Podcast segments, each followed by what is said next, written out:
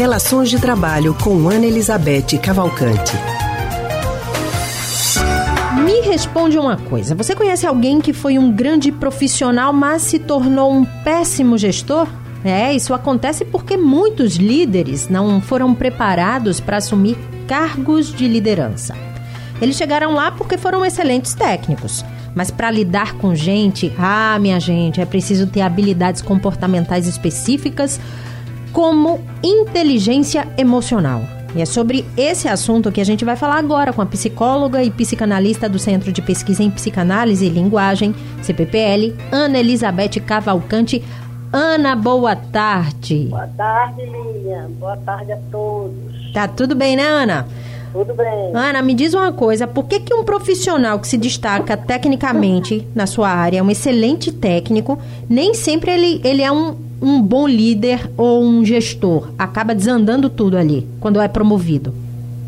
Ô, Lívia, esse assunto é extremamente importante, porque isso acontece com a maior frequência nas organizações. Eu diria, inclusive, que é um dos, é um dos equívocos mais mais frequentes mesmo, tanto nas públicas quanto nas privadas. Né? Uhum. E você, em parte, já falou um pouco sobre isso na sua pergunta. É, isso acontece muito porque não se tem clareza disso que você esboçou aí, de que a capacitação de gestão é uma capacitação técnica. Quer dizer, uma pessoa que é um, um ótimo gestor né, num determinado segmento, ele não significa que ele tem uma capacitação nesse outro segmento, que é um, segmento técnico, como é a gestão, né? Uhum. Então, vocês falaram aí, por exemplo, de que é, a gente vê muito isso, né? Quer dizer, que um gestor, você falou na sua pergunta também, que um gestor precisa, e é totalmente verdade, ele precisa lidar com gente. Sim. É, e existe uma máxima né, que diz que exatamente o conteúdo, quer dizer, o barro do gestor, a especialidade do gestor é exatamente essa, saber lidar com gente. Né? E isso depende muito da gente é, entender desse determinante, ter formação para isso, como você falou, né? Uhum. Então, é, como, como você estava dizendo, quantos de nós, todos nós conhecemos, se já não passamos isso na própria experiência de trabalho mesmo, né? Uma pessoa que é um técnico excelente, excelente, e é irrepreensível. No entanto, é uma pessoa super intransigente, não escuta ninguém, tem um ego do tamanho do mundo, na menor crítica se desmancha completamente, não sabe lidar com os conflitos, muito pelo contrário, implementa, né? É aquela história de que a coisa começa desse tamanho, mas quando bate nele, vira um conflito enorme, é desagregador, quer dizer, continua sendo um excelente técnico, mas seria um péssimo gestor, né? Uhum. Então, isso que você, é, é, é, o que acontece muitas vezes é exatamente isso. Você promove um técnico, né, um excelente técnico para a função de gestor e você perde as duas coisas. Porque Sim. fica tão insuportável né, que você perde um bom técnico, a organização perde um bom técnico e não ganha um gestor. Então, é muito, muito, preciso ter muito cuidado e ter muita clareza de que a formação de um gestor é também uma formação técnica, né? O, o, gestor, ele nem precisa ter tanto conhecimento técnico daquele segmento, por exemplo, que é o negócio mesmo da equipe. Né? Logicamente, uhum. com o tempo ele vai se aprofundando, isso é inevitável.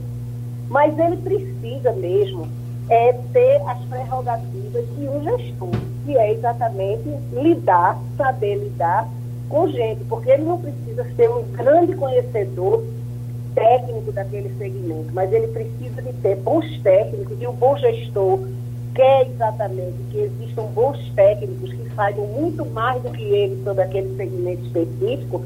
Agora, a função dele é fazer esses excelentes técnicos trabalharem em conjunto, se engajarem né, e promoverem o, o projeto de trabalho. Então, a gente poderia dizer basicamente que um bom gestor ele não precisa entender tecnicamente daquele segmento que ele faz a gestão, mas ele precisa, basicamente, saber escutar, né? Uhum. jamais tomar uma, uma decisão sem escutar todos os atores envolvidos. Ele precisa saber mediar conflitos, ele precisa saber receber críticas e, dar feedbacks também à sua equipe, né? fazer críticas Sim. Construtivas que promovam o desenvolvimento de sua, de sua equipe. Ele precisa saber agregar a equipe em torno de um projeto de trabalho. Ele precisa estimular a capacitação da sua equipe e, e também a inovação, isso é fundamental. E, por fim, que é muito importante, estimular e, sobretudo, praticar uma cultura de planejamento e de monitoramento.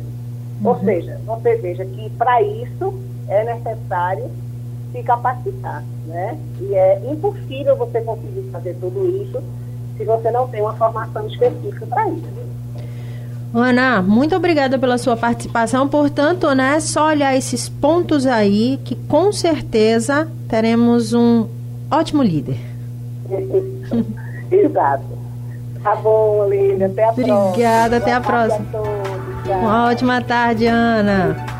A gente acabou de conversar com a psicóloga e psicanalista do Centro de Pesquisa em Psicanálise e Linguagem, CPPL, Ana Elizabeth Cavalcante.